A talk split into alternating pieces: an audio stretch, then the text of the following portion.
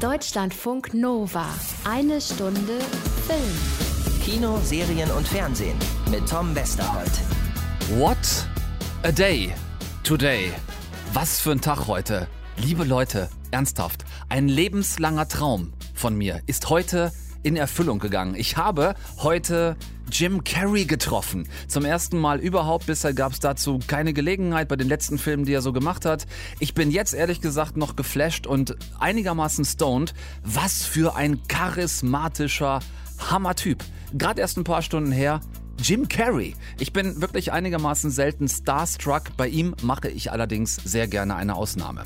Das ist nicht heute unser Thema, sondern in zwei Wochen dann, wenn der Film startet. Sonic the Hedgehog, dann alles dazu und auch dieses Treffen mit Jim Carrey. Heute haben wir eine andere Granate in der Show. Jonas Dassler, ein Lieblingsgast. Mittlerweile 23 Jahre alt, war im Wettbewerb der Berlinale 2019 als Frauenmörder Fritz Honka in Fatih Akins Der Goldene Handschuh zu sehen. Diese dieses Jahr wird er als European Shooting Star der Berlinale ausgezeichnet. Vorher besuchen wir ihn noch und zwar in dieser Ausgabe hier. Außerdem hat sich Anna Wollner eine wohl, wie es sich anhört, eher zweifelhafte Pressekonferenz mit Robert Downey Jr. angetan, zu dessen Kinostart diese Woche Dr. Doolittle. Ich bin sehr gespannt, was sie erzählt, was genau da in die Hose gegangen ist und äh, wir gucken heute Abend ein bisschen zurück auf den Max-Ophüls-Preis in Saarbrücken. Das ist ja der deutsche Nachwuchsfilmpreis. Kerstin Gallmeier war da für uns unterwegs. Ich finde das grundsätzlich erstmal genug zu tun für euch und für mich, wenn jetzt zwischendurch noch irgendwie ein klein bisschen Luft sein sollte. Irgendjemand eine Idee, was ich machen könnte? Du könntest ein Freudenhaus führen oder ans Theater gehen. Ist praktisch dasselbe. Meine Meinung. Deutschlandfunk Nova. Es sind noch sechs Tage, Leute. Sechs Tage. Dann, Obacht, sehen wir uns, wenn ihr wollt. Das Deutschlandfunk Nova Podcast Festival steigt nächste Woche in der Urania in Berlin und Montagabend, wichtig, nicht Dienstag, so wie sonst, Montag, 3.2. ab 20 Uhr, eine Stunde Film live on stage. Ich bin da, Anna Wollner ist da und wir haben großartige Gäste, die ich jetzt wirklich seit ein paar Minuten erst, seit das Line-Up komplett ist, auch alle wie die Katze aus dem Sack lassen kann. Unsere Gäste an dem Abend sind die junge Dokumentarfilmerin Elena Horn, die ihren neuesten Film gedreht hat über Frauen in England, die wegen der Klimakrise auf diesem Planeten in einen Gebärstreik getreten sind. Heißt also, keine Kinder bei diesen jungen Frauen, solange sich nicht ernsthaft um die Klimakrise gekümmert wird. Darüber hat Elena einen tollen Film gedreht, der läuft nächste Woche auf Arte. Darüber sprechen wir mit ihr. Außerdem kommt Regisseur und Drehbuchautor Philipp Eichholz zu uns. Der hat zuletzt, wenn ihr euch gerne erinnern möchtet, den sehr coolen Film Kim hat einen Penis gedreht. Haben wir damals auch drüber gesprochen. Und mit ihm haben wir was ganz Besonderes vor. Wir schreiben live mit euch und ihm zusammen an einem Drehbuch nächsten Montagabend. Mal gucken, wo uns das so hinführt. Und ähm, weil wir gedacht haben, zwei Gäste sind uns noch nicht genug, wir haben auch Schauspieler Sabin Tambrea bei uns. Den kennt ihr als einen der Hauptdarsteller aus der sehr erfolgreichen ZDF-Serie Kudam 56, Kudam 59. Äh, Sabin hat in den kommenden Wochen gleich zwei neue Kinofilme am Start, darunter die Hermann Hesse-Verfilmung Narzis und Goldmund. Zusammen mit Jannis Niewöhner spielt er da, also Sabin Tambrea, unser dritter Gast am Montag. Kommt bitte super gerne vorbei. Es wird wird ein, ein bunter Kino- und Serienabend. Wir sprechen über den großen und über den kleinen Screen, erzählen euch aus unserem Filmjournalistenleben und haben, wie eben schon gesagt, ganz tolle Gäste bei uns auf der Bühne. Kommenden, na, richtig, Montag. Abend ab 20 Uhr in der Urania in Berlin. Tickets kriegt ihr über podcastfestival.de. Wir freuen uns mega, wenn ihr vorbeikommt. So, das ist mein Stichwort gewesen für den nächsten Gast hier und heute. Stichwort freuen und mega. Wir hauen gleich gemeinsam ab, ihr und ich aus dem äh, Nova Studio hier. Wir gehen raus und besuchen Jonas Dassler. Ich habe es eben schon gesagt, ist wirklich eins der größten deutschen Schauspieltalente, die wir haben. Letztes Jahr war er im Wettbewerb der Berlinale in Fatih Akins der goldene Handschuh, hat mit gerade mal 22 und mit Gesichtsprothetik bis zur Unkenntlichkeit den mit 40er Frauenmörder und Sozio und und Psychopathen Fritz Honka gespielt. Dieses Jahr auf der Berlinale wird er ausgezeichnet als European Shooting Star. Das ist wirklich der Nachwuchspreis der Berlinale. Gleich sind wir bei ihm, also Vorfreude, go! Deutschlandfunk Nova. Eine Stunde Film. Ich habe euch einen Gast versprochen und nicht nur irgendeinen Gast, sondern ich habe euch einen unserer Lieblingsgäste versprochen. Letztes Mal haben wir gesprochen vor ziemlich genau einem Jahr. Da gab es einen Anlass, der hatte etwas zu tun mit den internationalen Filmfestspielen von Berlin. Jetzt treffen wir uns wieder und ich werde ihn mal kurz für euch und auch für ihn selbst werde ich ihn mal einordnen in eine Reihe. Wir setzen unseren Gast in eine Reihe und zwar mit Moritz Bleibtreu, Nina Hoss, August Diehl, Heike Makatsch, Daniel Brühl, Johanna Wokalek, Hanna Herzsprung, David Kross, Alex Fehling, Anna-Maria Mühe, Maria Dragus, Jannis Niewöhner, Jella Hase, Louis Hofmann, Franz Rogowski und jetzt Jonas Dassler. Herzlich willkommen. Vielen Dank, hallo. Schön, dich wiederzusehen. Fühlst du dich wohl in dieser guten Gesellschaft, dieser Gesellschaft seit 1998? Alles European Shooting Stars auf der Berlinale gewesen, jetzt du auch? Ja, ich fühle mich wohl, ja. so eine Reihe von Schauspielern, die ja durch die Bank wirklich die großen deutschen Schauspieler sind, die wir zurzeit haben. Hm kriegt dadurch diese Auszeichnung, ja, die jetzt schon bekannt geworden ist, die du dann auf der Berlinale bekommst, auch nochmal eine andere Bedeutung für dich? Ähm, ich glaube, ich hatte gar keine andere davor. Also das ist, ähm, weil dies alles Leute sind, die mich geprägt haben und von denen ich wahnsinnig viel gelernt habe, die mich inspiriert haben und ähm, denen ich auch teilweise noch befreundet bin mittlerweile. Und ähm, dass ich mich jetzt da neben oder jetzt da anstellen darf und Teil dessen bin, ist eine sehr, sehr große Auszeichnung, weil ich das nicht gedacht hätte vor ein paar Monaten oder vor ein paar Jahren, jemals da irgendwo so zu sein, ehrlich mhm. gesagt. Ja. Es ist ja in deinem Fall besonders interessant, weil du letztes Jahr äh, ein entscheidender Teil dieser Berlinale gewesen bist mhm. mit der Goldene Handschuh. Das ist einfach einer der meist diskutierten Filme mhm. der Festspiele gewesen. Letztes Jahr im, im Wettbewerb mit so einem Film. Dieses Jahr eine Auszeichnung, die man bekommt. Was ist das so für ein Kräfteverhältnis für dich, auch was so Anspannung im Vorfeld mhm. angeht? Müsste doch jetzt eigentlich dieses Jahr eine relaxte Veranstaltung für dich werden, oder? Äh, ja, ähm, geht so. ähm, also, das ist jetzt wieder was total Neues. Ist jetzt irgendwie nichts, was ich schon mal erlebt habe, was für mich jetzt sehr einzigartig ist, das irgendwie mitzunehmen. Ich weiß nicht so ganz, was mich da erwartet.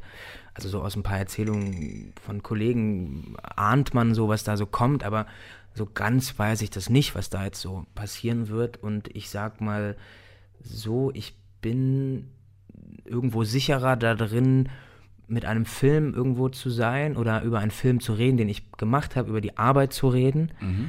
als über mich die ganze Zeit zu reden. Ne? Jetzt bin ich da so mit mir als Repräsentant meiner selbst und ähm, also da versuche ich jetzt gar nicht so wahnsinnig viel drüber nachzudenken, aber das ist natürlich so ein bisschen da. Ich habe da jetzt nichts zu so kein nichts zu bewerben, ein Film. Kein Produkt. Ich bin das Produkt und ja. das ist befremdlich. So, das ist irgendwo befremdlich, versuche ich aber gar nicht so viel drüber nachzudenken, sondern ich freue mich eher so auch vor allem auf, ähm, was letztes Jahr bei der Berlinale passiert ist, einfach, dass ich dadurch einfach auch unglaublich viele tolle Leute kennengelernt habe und Menschen, die mich inspiriert haben mhm. und ähm, Gespräche geführt habe über den Film, die ich vorher nicht kannte mit Leuten. Und dafür ist so ein Festival eigentlich immer echt richtig schön, Leute von aus aller Welt kennenzulernen, die Filme lieben, die und darüber gerne reden. Und das finde ich schon echt beeindruckend und da, da freue ich mich sehr drauf, wieder Teil dessen zu sein, weil das immer eigentlich ein sehr, sehr schöner Austausch ist, finde ich. Gab es da im letzten Jahr Begegnungen, die dir besonders hängen geblieben sind? Unerwartete vielleicht? Ich war, ich habe letztes Jahr, bin ich nach der Premiere, stand ich auf dem Gang hinter dem, hinter dem, äh, da beim Berlinale Palast. Mhm. Und auf einmal bin ich so in Marius Müller-Westernhagen reingerannt. ich dachte so, hä, wo kommt, kommt der denn jetzt her? Und dann war der auch dann irgendwie dann bei der Party und dann ähm, hat mein Vater so sich mit ihm unterhalten und fragt dann so, wer war das denn? Ich war so, ja, das ist Marius Müller Westernhagen und er war so, was? das kann doch nicht sein. Ich so, doch, doch, das war, also das war auf jeden Fall eine sehr lustige Begegnung. Hätte ich nicht mit gerechnet, auf jeden Fall. ein Jahr nach Der Goldene Handschuh, ein Jahr nach Fritz Honka, ein Jahr nach Kritiken, die auch sehr auseinandergegangen sind bei diesem Film.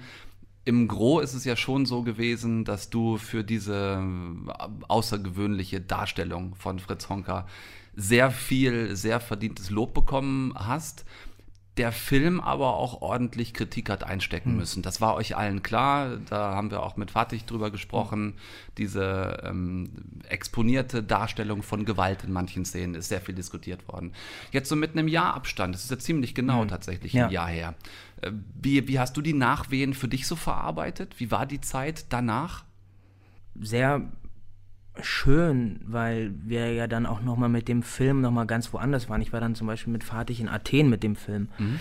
und einfach mit ähm, Leuten aus einem ganz, ganz anderen Umfeld, aus einem anderen Land über diesen Film zu reden, war noch viel, viel mehr bereichernder. Und es war ja auch klar, dass das kontrovers ist und ähm, also mich hat das sehr gerührt, wo der dann überall lief und wie Leute dann auch anders den diskutiert haben, wo er viel mehr auf Genrefestivals lieb, äh, lief und ähm, Leute ganz andere Sachen in diesem Film gesehen haben und den ganz anders wahrgenommen haben.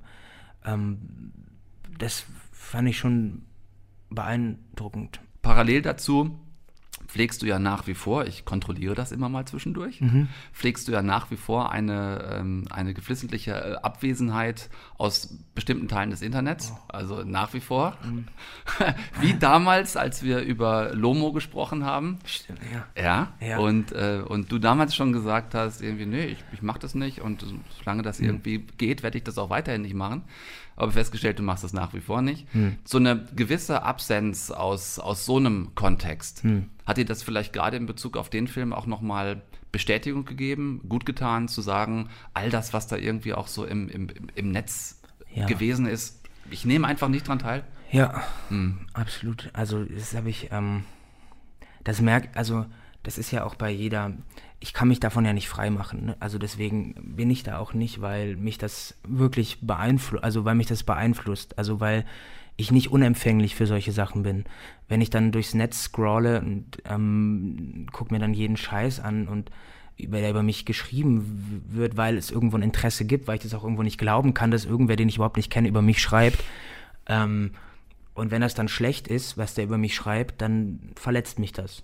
Mhm. So ähm, weil ich sehr viel Zeit investiert habe für ein Projekt und sehr viel Liebe und ähm, das war meine Lebenszeit, das ist meine Lebenszeit, die ich dafür hergegeben habe. Und wenn dann einfach jemand in einem Satz schreibt, ja, es war einfach schlecht, ähm, dann berührt mich das, auch wenn ich weiß, ja, das hat jetzt nicht, darf es nicht so wichtig nehmen, ähm, will ich da, will ich mich nicht davon berühren lassen, so sehr ich auch diesen Beruf der Kritiker und Journalisten wirklich respektiere und die machen ihre Arbeit und es ist auch völlig okay, sowas zu schreiben. So. Ähm, aber das ist auch für mich, weil mich das dann doch irgendwie einfach tangiert, äh, bewusst auch, dass ich nicht Teil dieser Netzmaschine bin und auch nochmal anschließend an Thema Selbstdarstellung und Produkt seiner selbst zu sein, habe ich keine Lust darauf, ähm, mich im Netz nochmal darzustellen, mich nochmal selbst zu produzieren und ich verurteile das gar nicht, das soll jeder machen, wie er möchte. Ich, ich, ich habe da einfach keine Lust drauf und es ist ähm, letztendlich alles.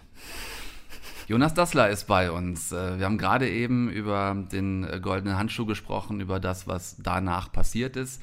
Ähm, das ist ja nicht alles gewesen im vergangenen Jahr. Hm. Was, was hast du gemacht? Es gab gerade vor kurzem, vor wenigen Tagen, am 15. glaube ich, eine sehr umjubelte Premiere im Maxim Gorki Theater. Ja ganz tolles neues Stück. Lass uns ein bisschen ähm, an, an deinem Leben seit Berlinale 19 teilhaben. Was hast du gemacht? Ich habe im, im Sommer ein sehr, eine sehr schöne Produktion drehen dürfen mit äh, Lena Stahl. Ähm, eine ganz wundervolle Drehbuchautorin und Regisseurin und mit der habe ich zusammen und mit Anke Engelke äh, und mit ganz vielen anderen tollen Kollegen haben wir einen Film gemacht, jetzt im, mhm. im Sommer, äh, der jetzt gerade im Ende der Postproduktion ist und auch dieses Jahr wahrscheinlich irgendwann rauskommt. Mein Sohn wird dieser Film heißen. Mhm. So viel will ich noch gar nicht darüber reden. Dann ja. sehen wir uns vielleicht auch nochmal wieder und ja. dann können wir da nochmal drüber reden. Das war eine sehr schöne Zeit, die ich gemacht habe. Dann habe ich danach ähm, genau, habe ich noch zwei Theaterproduktionen gemacht, mhm. mit einem Regisseur zusammengearbeitet, äh, mit dem ich davor auch schon mal gearbeitet habe, Oliver Frilic, äh, Anna Karenina oder Arme Leute gemacht. Mhm. Und jetzt gerade, genau vor dem 15. Januar hatten wir Premiere mit In My Room von Falk Richter. Falk Richter. Mhm. Ja, das war eine sehr schöne ähm, Auseinandersetzung und ähm, eine sehr schöne Arbeit mit ganz tollen Kollegen, ja. Du bist ähm, Ensemblemitglied am Maxim Gorki ja. und das neue Stück jetzt in My Room ist im Endeffekt ja eine Vater-Sohn-Auseinandersetzung, mhm. wo es viel auch um die Frage nach, was ist Männlichkeit heute mhm. geht. Er, erzähl uns ein bisschen von dem, von dem Stück. Was ist das für eine Geschichte? Also letztendlich sind es unterschiedliche Geschichten von Söhnen über ihre Väter oder eigentlich der Versuch zu verstehen oder zu deuten, was, was das ist, diese Vater-Sohn-Beziehung und was war der Vater. Und durch mehrere Generationen hinweg, auch durch die unterschiedlichen Alter der, der, der Spieler, also es ist ja eine Stückentwicklung gewesen und wir haben ja zum Teil auch, sind die Sachen autobiografisch, die dort stattfinden und die dort gesagt werden, war es immer der Versuch, durch mehrere Generationen hinweg dieses Vatersein zu begreifen oder was vor allem wurde vererbt. Und wo man dann auch so am Thema Männlichkeit ist, was für eine Art Männlichkeitsbild wurde vom Vater an, an, an, an einen selbst irgendwo weitergegeben und wo hat der das überhaupt her? Und dann ist man auf einmal so bei so nach dem Weltkrieg oder vor dem Weltkrieg und dann gerade nach dem Zweiten Weltkrieg, was dann wieder für ein Männlichkeitsbild irgendwie ähm, übernommen wurde. Und ähm, so halt auch die Frage, wie kann ich mich davon lösen? Mhm. Ähm, so in dem Gefilde bewegt sich diese Inszenierung ja. so ein bisschen. Ja. ja. Wie gehst du da als Schauspieler dran? Eher in Abstraktion des Themas oder eher in die Selbstbeschäftigung mit dem Thema? Weil ich habe es noch mhm. nicht sehen können mhm. bisher. Ich weiß genau, bei so einem Thema, es bringt mich sofort in die Beschäftigung mit mir selbst und in die Auseinandersetzung mit mir selbst, weil das ja nun, also die Vater-Sohn-Beziehung für uns Männer etwas absolut lebens will ich sagen, Entscheidendes ist, aber schon was, was Lebensweisendes ja. ist. Ne? Ja, automatisch. Also der Abend fängt an oder so, wir haben halt improvisiert ganz viel und dann jeden Satz mit mein Vater. Ne, mein Vater. Und mhm. also du, ich, du kommst automatisch in die Hinterfragung deiner, deiner Geschichte. Und es war ja auch Teil dieser Auseinandersetzung, also es ist ja immer bei einer Stückentwicklung die Frage, ob man davon Teil sein möchte, also dass du auch biografische Sachen mit reinbringst und erzählst, ist immer auch dann die andere Frage, ob das überhaupt verwertet wird. Das ist eine Entscheidung, wird ja auch niemand zu gezwungen.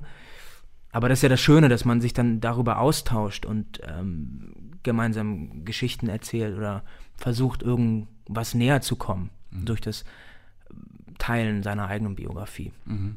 Ja. Und ähm, ich glaube, das ist sowohl für Männer als auch für alle Frauen oder queere Menschen ist es eine ein wesentlicher Bestandteil des Lebens, sei es Mutter oder Vater. Mhm. Ähm, woher komme ich und was ist, was ist an mich weitergegeben worden und wie gehe ich damit um, was an mich weitergegeben wurde und Exakt. was weiß ich vielleicht auch gar nicht, mhm. was in mir drin ist. Mhm. Also wie ähnlich bin ich meinem Vater tatsächlich. Und ähm, ganz viel aber halt dieses auch, ich, ich möchte dich verstehen. Also ich möchte verstehen, warum du so bist. Und was das bist. mit mir zu tun hat. Und was das mit mir zu tun hat, ja. Du hast auch damals bei Lomo schon gesagt, dass dir das Theater äh, extrem wichtig ist, dass du mhm. dich äh, freust, hast du damals gesagt, wenn es jetzt die Chance gibt, auch Filme zu drehen, aber das Theater, da habe ich auch nochmal so drüber nachgedacht und finde ja ganz persönlich, dass es in der gesamten darstellenden Kunst nichts gibt, was dem Thrill der Bühne irgendwie nahe kommt. Mhm. Dieses Bauchgefühl vorm ersten Vorhang, mhm. dieses, also Backstage im wahrsten Sinn des Wortes. Dieses Gefühl, ähm, da zu stehen, dann rauszugehen, der erste Vorhang und du weißt, alles, was passiert, passiert im Jetzt und Hier. Hm. So, und du, es ist nur der Moment. Hm. Wie, wie gehst du mit diesem Gefühl um? Was bedeutet dir das? Ja, es ist das eigentlich, das, was mich auch natürlich durch, durch die meine ganze Zeit jetzt gerade trägt oder was mich jetzt schon seit fünf Jahren irgendwie umtreibt oder seitdem ich irgendwie auf der Bühne oder vielleicht auch schon viel, viel länger trägt, dass das so eigentlich, aber eigentlich nehme ich das als den schlimmsten Moment war, mhm. äh, so da hinten zu stehen. Also auch äh, sehr schön natürlich, aber auch sehr schlimm. Und ich bin dann immer froh, wenn das erste Wort dann gesagt ist. Also ich ähm, gehe dann immer so kurz vor noch einmal den Text durch und dann versuche ich das irgendwie so zu nullen und dann ähm, eigentlich raus. Also den ersten Satz einfach raus, egal. So, ne, das, da schwingt dann so viel mit, Aufregung und dann einfach raus. Und wenn der dann gesagt ist, dann wird es eigentlich, finde ich, wunder, wundervoll, weil dann weiß, weiß man nicht mehr so genau, was, was passiert. Ähm, aber ja, also, also für mich stimmt das irgendwo auch, dass ich, dass ich das als sehr vitalisierend empfinde, Theater zu spielen. Ähm, obwohl es beim Film auch so ist, aber das ist halt immer in diesem. Aber schon auch mit dem Hintergedanken, du kannst es ja in der Regel nochmal machen. Also wenn du jetzt vielleicht nicht gerade mit Jakob Last drehst, mhm. äh, der sagt, okay, ich, ich, ne, ihr improvisiert, ich filme und ich entscheide, was ich nehme. Aber du hast ja oft beim Film zumindest die, die Voraussetzung, die eigentlich auch Gewissheit, es werden mehrere Takes gedreht. Ja. Das ist ja beim Theater einfach nicht so. Du spielst die Szene ja irgendwie nicht nochmal auf der Bühne, wenn du das Gefühl hast, das war jetzt aber gerade nicht so gut. Ja, finde ich aber auch sehr befreiend. Mhm. Dass man auch mal, weißt du, das ist ja nicht immer perfekt. Mhm. Nicht jede Szene im Leben ist immer perfekt, auch, ja. auch mal nicht, auch nicht gut gespielt von einem selber im, im Leben, so, ja. wo man sich danach denkt, mein Gott. Mhm. Aber so ist es. Und das finde ich ist auch Spiel, dass man nicht perfekt ist, dass man, das ist, das ist halt auch mal daneben ist. Dafür ist, da entwickelt sich dann noch was anderes draus. Ja.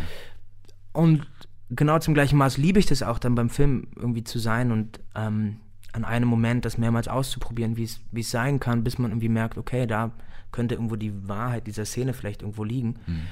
Ähm, aber so in der Waagschale finde ich das immer sehr angenehm, auch zu merken, es geht hier nicht um perfekt, es geht um, um Gefühl. So und, ja. Ja. Wie wichtig ist Applaus? Mm, ich finde, Applaus kann man mögen, man kann Applaus lieben oder man kann Applaus brauchen. Ja. Was dann manchmal vielleicht sogar in so eine, im, im vielleicht ungünstigsten Fall für einen selbst auch in so eine Applausabhängigkeit führen ja. kann. Ne? Dass man das, dass man da so viel draus zieht, aus dieser Anerkennung, aus dem. Mm. Ich, also, ich finde es, also auch wenn das immer so ein sehr, ist ja, so ein anarchischer Moment ist nach dem Stück, also ist ja irgendwie immer so, auch wenn man dann so eine Applausordnung macht, ist es ja irgendwie immer so ein komischer Moment dazwischen. Also man, ich weiß aber nicht so ganz genau, was das jetzt bedeutet. Ne? Also wer klatt, also man bedankt sich, also ich bedanke mich auf eine Art und Weise, sie danken mir und sagen, ja, schön, oder halt nicht so viel Applaus, dann auch nicht so schön oder also ich weiß gar nicht so genau, was das in dem Moment immer ist, also was man da genau macht. Man dankt dann so der Technik auch und bedankt sich dann bei den Leuten, verbeugt sich. Ich habe das gerne gemacht oder also so ganz klar, was ich da mache, weiß ich auch nicht. Ich, also das ist dann auch so ein Ritual und es freut mich, dass dann also in Gesichter zu gucken und Leute zu sehen, die ich vielleicht für zwei Stunden oder die wir als Gruppe zusammen glücklich gemacht haben, die mit einem Lächeln da sitzen oder aber selbst das hat nichts zu sagen. Ne? Manchmal sitzen da Leute mit versteinertem Gesicht und dann denken sie einfach nur drüber nach. Und mhm das stimmt schon, man darf sich da nicht so abhängig von machen. Ist aber auch gar nicht so leicht, keine Ahnung. Ja mit dem sich zeigen, mit dem sich präsentieren auf der Bühne, in den Filmen einher geht eine andere Wahrnehmung in der Öffentlichkeit. Mhm. Es geht damit einher, in Kauf nehmen zu müssen, dass man beim Bäcker, beim Einkaufen, beim Ausgehen, wie auch immer, erkannt und auch mal angesprochen wird. Und immer einher geht äh, über das Interesse am Künstler und seiner Kunst auch das Interesse am Künstler und seinem Privatleben. Mhm. Wie gehst du damit mittlerweile um? Ja, so, solange mich keiner fragt, antwort, also erzähle ich das ja auch niemandem. Und mhm. wenn mich jemand fragt, gucke ich, was ich erzählen möchte oder nicht. Also es erzählt mir ja auch nicht jeder. Also von dem Journalisten erfahre ich ja auch nichts, was der privat macht. Ne? Also ähm, was, was da jetzt, was da jetzt dass die Person interessanter macht, verstehe ich auch nicht. Also dass wenn ich bedenke, sein Job ist zu spielen oder ihr Job ist zu spielen. Wenn sie das für mich irgendwie gut oder wenn ich das toll finde, dann finde ich das toll. Dann brauche ich nicht zu wissen, aus was für einer Tasse die morgens ihren Kaffee trinkt. Das mhm. interessiert mich null. Es gibt aber dieses Interesse. Ähm, ja, en, en, aber entscheide ich dann auch immer aus dem Moment heraus, was ich dann erzähle. Hab da aber keine Lust damit so hausieren zu gehen. Mhm. Was ich für mich denke, ich begegne denen mit Respekt und ich möchte auch respektvoll behandelt werden und ich möchte auch, wenn ich sage, das möchte ich nicht mit einer Öffentlichkeit teilen, da möchte ich auch, dass das irgendwo akzeptiert wird, weil ich akzeptiere auch, ich höre mir deine Frage an und ich mm, habe keine Vorurteile gegenüber dir. Mhm. So. Das ist das Schöne an einer Stunde Film. Dem Filmjournalisten, der hier sitzt, ist dein Privatleben vollkommen egal. Vielen Dank. Bin froh, dass wir über deine Kunst reden konnten. Ein weiteres Mal Jonas Dassler, European Shooting Star der Berlinale 2020. Wir werden uns in drei Wochen wiedersehen. Dann Ja. geht's los und sie werden dich von Teppich zu Teppich jagen. ja, mal schauen, wie dich, ich dann klinge. dich mit dem Krönchen auf dem Kopf Ja. umherführen. Ja. Von Veranstaltung zu Veranstaltung. Wir werden uns da wiedersehen und werden sicherlich auch dann nochmal äh, reden, Ja. wie es da so läuft in der Beschäftigung mit dir selbst. Ja, Vielen Dank für deine Zeit äh, Vielen für Dank, heute. ja. Danke, Jonas. danke. Vielleicht mögt ihr euch für einen kleinen Augenblick mal vorstellen. Ihr wärt einer der Megastars in Hollywood. Habt die letzten elf Jahre damit zugebracht, Galionsfigur des erfolgreichsten Franchises überhaupt zu sein. Habt mehrfach alleine und zusammen mit anderen die Welt gerettet und könnt euch aussuchen, was ihr nach dem letzten Film und eurem emotionalen Filmtod machen könnt. Was wäre eure Wahl? Also die von Robert Downey Jr. war es ganz offensichtlich in äh, die fantastische Reise des Dr. Doolittle, eben jenen Dr. Doolittle zu spielen, einen Arzt, der bekanntlich mit Tieren sprechen kann. Anna Wollner hat den Film gesehen und eine Pressekonferenz mit Robert Downey Jr. Durchlitten ist wohl das Wort, das am besten zutrifft, äh, sagt zumindest eine mitgenommene Anna. Erstmal bitteschön einen ganz schönen guten Abend. Einen wunderschönen guten Abend, lieber Tom. Anna, wenn dieser Film da jetzt so ein überflüssiger Kack ist, dann drängt sich mir die Frage auf, warum macht Robert Downey Jr. sowas? Ja, gute Frage. Ich habe mir die gleiche Frage gestellt. Also, warum mache ich sowas? Aber darum soll es hier jetzt natürlich nicht gehen, sondern die ernst gemeinte Frage ist natürlich an Robert Downey Jr. gerichtet. Warum nach dem Ende von den Avengers und Iron Man jetzt ausgerechnet Dr. Doolittle? Seine Antwort? I always think no matter what you're doing, you're playing a human being, and we're all pretty broken and complicated, and we all need each other. So, you know, I think the big roles are only cool if you add humanity to them, you know? Ja, wir sind alle nur Menschen, kaputt, kompliziert und wir brauchen einander und große Rollen funktionieren nur, wenn man sie mit einer Prise Menschlichkeit würzt. Und das hat dieser Dr. Doolittle für ihn eben. I remember seeing this when I was a, a kid, and then I remember Eddie Murphy's version. And it was just that thing. I think it's something, you know, I have kids now, uh, some young ones, and it's just something that they're kind of obsessed with, and, you know, having that kind of fantasy life. I think obviously the theme of everybody deserves to be heard and all that was kind of cool. Uh, but then also I get to work with these young uh, rising stars and show them, you know, show them the ropes. Ganz ehrlich, wenn er seine Kinder entertainen will, dann soll er mit denen nach Disneyland fahren. Der hat sich auch so ein bisschen so angehört, als wäre er beim Antworten fast eingeschlafen. Was würdest du sagen, ist jetzt letzten Endes so schlimm an diesem Film? Er ist noch nicht mal schlimm, er ist einfach nur für mich belanglos, was fast noch schlimmer ist. Die Adaption des berühmten Kinderbuches ist vor allem eins, absolut geradlinig, strunzlangweilig und humorbefreit. Sind Sie Dr. Doolittle? Sie können mit Tieren sprechen. Hallo, Barry. Hallo, Mittagessen. Wenn man von ein paar mauen Gags von sprechenden Tieren absieht, ähm, ist dieser Film runtergebrochen. Handlung A wird gefolgt von Handlung B, C, D, E und F. Und am Ende steht das Happy End. Nix mit Meta, nix mit Subtilität oder mit Charme. Robert Downey Jr. geht hier krachen baden, was er an der Kinokasse in Amerika schon gemacht hat, denn da ist der Film gnadenlos gefloppt. Ich äh, stelle leichtes Aggressionspotenzial bei dir fest, äh, auch wenn du über diese dazugehörige Pressekonferenz redest. Äh, was, was genau war da los? Robert Downey Jr. sah ein bisschen aus wie der junge Elton John von einer Ignoranz und Arroganz gezeichnet, das ist unglaublich. Aber dann tat er mir, das muss ich zu seiner Verteidigung auch sagen, einfach nur leid, denn es kamen hochpeinliche Fragen, du kannst es dir denken. Ja. Wenn er mit einem Tier sprechen könnte, Nein. welches solle das denn bitte sein? Was ist sein Lieblingshaustier und welches Tier wäre er denn gerne mal für einen Tag? We have to pick a different animal every time we're asked that question. I would like to be a Humboldt squid. Humboldt Why? squid. They're quite uh, they're quite dangerous and aggressive, but they're beautiful to watch. Anyone ever seen a squid? Squids are pretty smart. I'd like to be a super smart squid. End quote. Kreativpunkte bekommt er von mir, weil er sich wirklich jedes Mal was anderes ausdenkt. Beileidspunkte für diese Tiefpunkte der Pressekonferenz, aber irgendwie ist er ja auch selbst schuld. Wenn er so einen belanglosen Mist macht. Stelle fest, die fantastische Reise des Dr. Doolittle können wir alle getrost auslassen in dieser Woche und einfach hoffen, dass Robert Downey Jr. abgesehen von Iron Man auch irgendwann mal wieder einen guten Film macht und er nicht irgendwie zu so einem zweiten Johnny Depp wird, bei dem zuletzt ja auch nur noch Fluch der Karibik und Jack Sparrow funktioniert hat. Wir behalten das im Auge. Vielen Dank, Anna. Gern geschehen. Deutschlandfunk Nova. Eine Stunde Film. Mir fällt gerade auf, ich habe dieses eine Wort, was wirklich genau in diese Jahreszeit gerade passt, bisher noch gar nicht so inflationär gebraucht wie teilweise in Jahren vorher. Award Season. Ne, so heißt das ja, von Ende des Jahres bis zu den Oscars.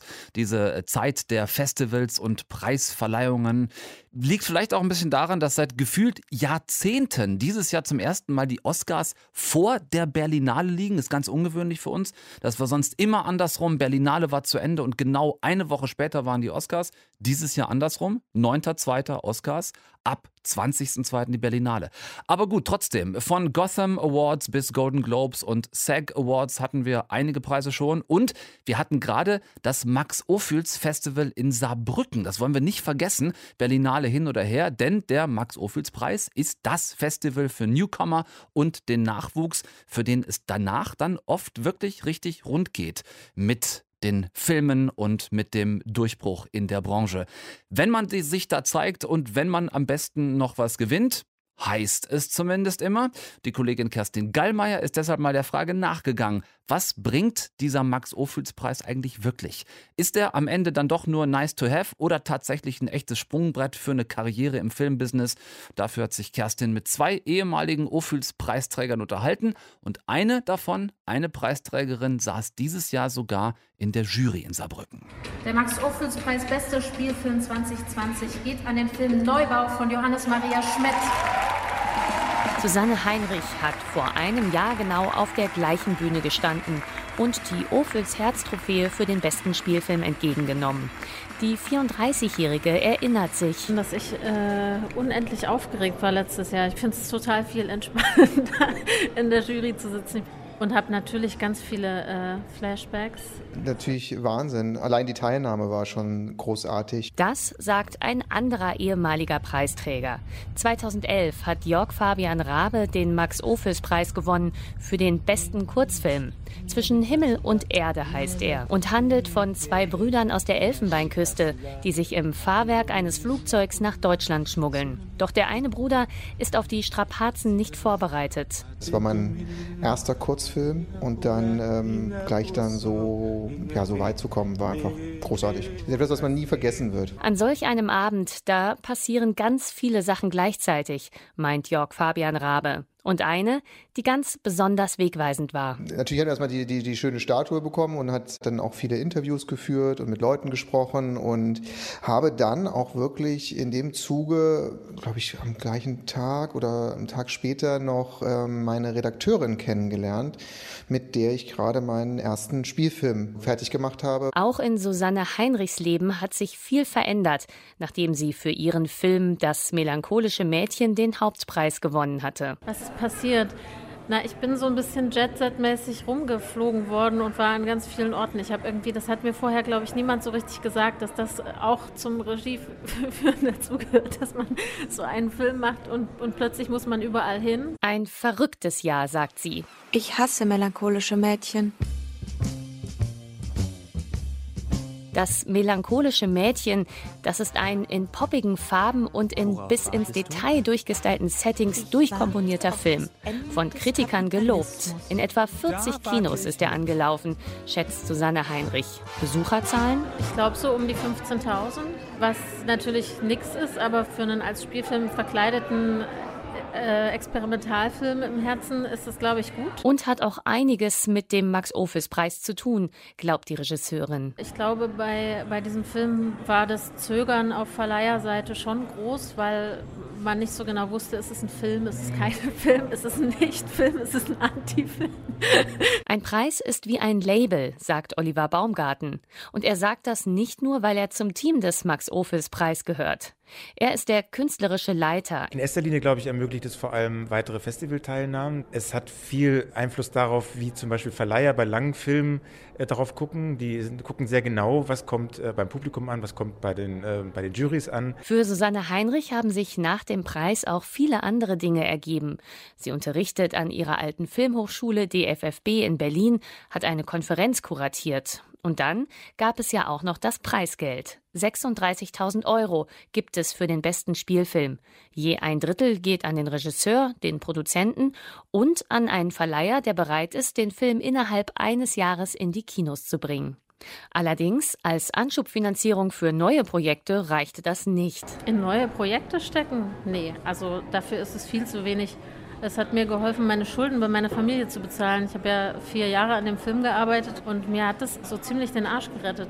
Das äh, war aber Geld, das ich zum Essen gebraucht habe. Nun ist Susanne Heinrichs zweiter Film aber in Planung. Und der erste Spielfilm von Jörg Fabian Rabe so gut wie fertig. Entweder Ende des Jahres oder Anfang nächsten Jahres soll Kinostart sein. Und er wird ihn auf jeden Fall für den Max-Ophüls-Preis 2021 einreichen. Thank you. Es ist am Ende der Stunde einfach so wenig Zeit, über was soll ich denn machen. Trotzdem möchte ich wenigstens noch loswerden, dass es einen weiteren tollen Kinostart diese Woche auch gibt. Nicht nur den zu vergessenen Dr. Doolittle, sondern auch den neuen Film von Greta Gerwig. Der heißt Little Women. Trailer haben sicherlich einige von euch gesehen. Saoirse Ronan und Emma Watson spielen die Hauptrollen. Zwei von vier Schwestern, die Mitte des 19. Jahrhunderts ja in einer wirklich noch von starren Geschlechterrollen geprägten Gesellschaft der Vereinigten Staaten Staaten aufwachsen. Vier junge Frauen, die ganz unterschiedliche Ideen haben vom Leben, was sie so werden wollen, was sie mit ihrem Leben anfangen wollen. Für eine ausführliche Filmrezension reicht, wie gesagt, die Zeit heute nicht mehr. Aber ich kann euch einfach kurz beide Daumen nach oben in die Ohren reindrücken. Little Women, neuer Film Greta Gerwig ab Donnerstag. Gerne reingehen, ist richtig toll geworden. Mir bleibt jetzt nur noch, äh, mich von euch zu verabschieden und äh, euch nochmal zwei Karten zu schenken. Zwei Freikarten für denjenigen oder diejenige unter euch, die in der Lage ist, die schwere Frage zu beantworten. Wo wird jährlich der Max-Ophüls-Preis verliehen? In welcher Stadt wird jährlich der Max-Ophüls-Preis verliehen? Wenn ihr eben zugehört habt, dann könnt ihr das jetzt beantworten. Schickt genau diese Antwort an mail.deutschlandfunknova.de. Sichert euch noch zwei Karten für eine Stunde Film live on stage beim Deutschlandfunk Nova Podcast Festival nächsten Montag in der Urania in Berlin. Ich freue mich sehr wenn wir uns dort sehen sollten. Tom Westerholt, raus für heute. Bis dann und tschüss. Deutschlandfunk Nova. Eine Stunde Film. Jeden Dienstag um 20 Uhr. Mehr auf deutschlandfunknova.de.